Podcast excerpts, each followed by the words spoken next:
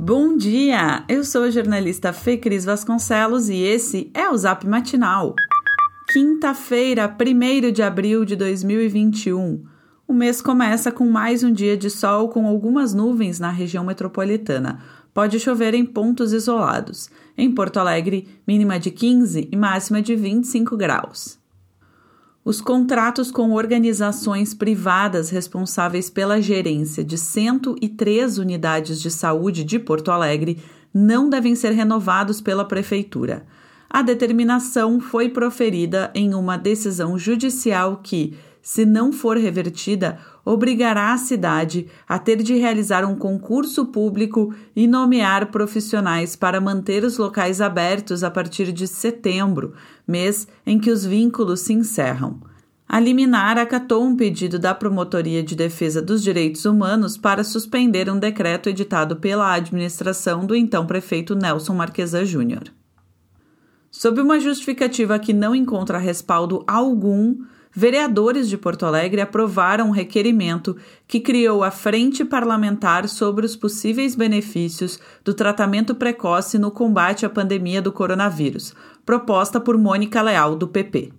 A aprovação ocorreu horas depois de a OMS recomendar que não se utilize ivermectina, um dos medicamentos do suposto kit Covid, em pacientes com Covid-19. Na Câmara, foram 26 votos a favor e 6 contrários. Apenas as bancadas do PSOL e do PCdoB foram contrárias, enquanto Idenir Sequim, do MDB, Mauro Zacher, do PDT, Moisés Barbosa, do PSDB, e o presidente da casa, Márcio Binzeli, do PDT, não votaram. A bancada do PT justificou a posição favorável não pelo mérito, mas pela possibilidade de discussão do tema, aspas, baseado na ciência,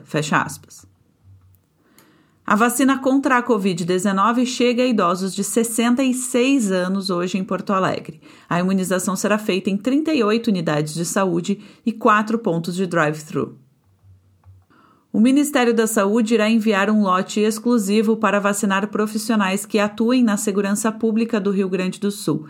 A data que chega a remessa, no entanto, ainda não foi confirmada.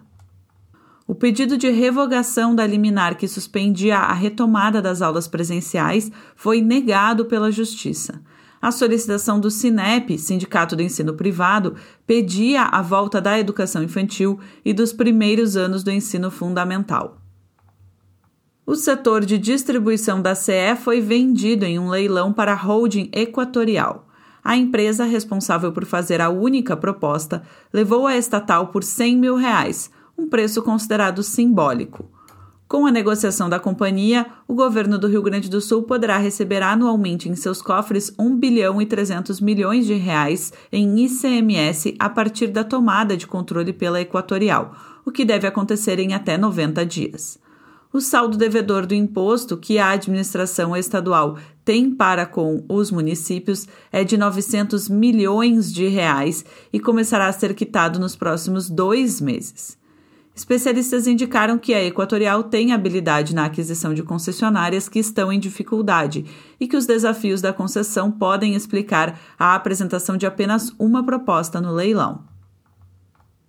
Em reunião virtual que contou com a participação de 301 prefeitos, a FAMURS aprovou um pedido para suspender a tramitação no Legislativo da PEC que desobriga a realização de um plebiscito sobre a privatização da Corsã, do Banrisul e da Procergs. O documento elaborado pela entidade defende, por exemplo, que o destino da Corsã precisa ser definido com a participação dos municípios. A projeção do governo do Rio Grande do Sul é de que a transferência da Corsã para a iniciativa privada ocorra em outubro, mas ainda depende da aprovação da Assembleia. No total, 317 cidades têm contrato com a companhia. E esse foi o Zap Matinal, feito com base em conteúdos dos sites G1RS, GZH, Sul 21, Jornal Correio do Povo, Jornal VS e Jornal do Comércio.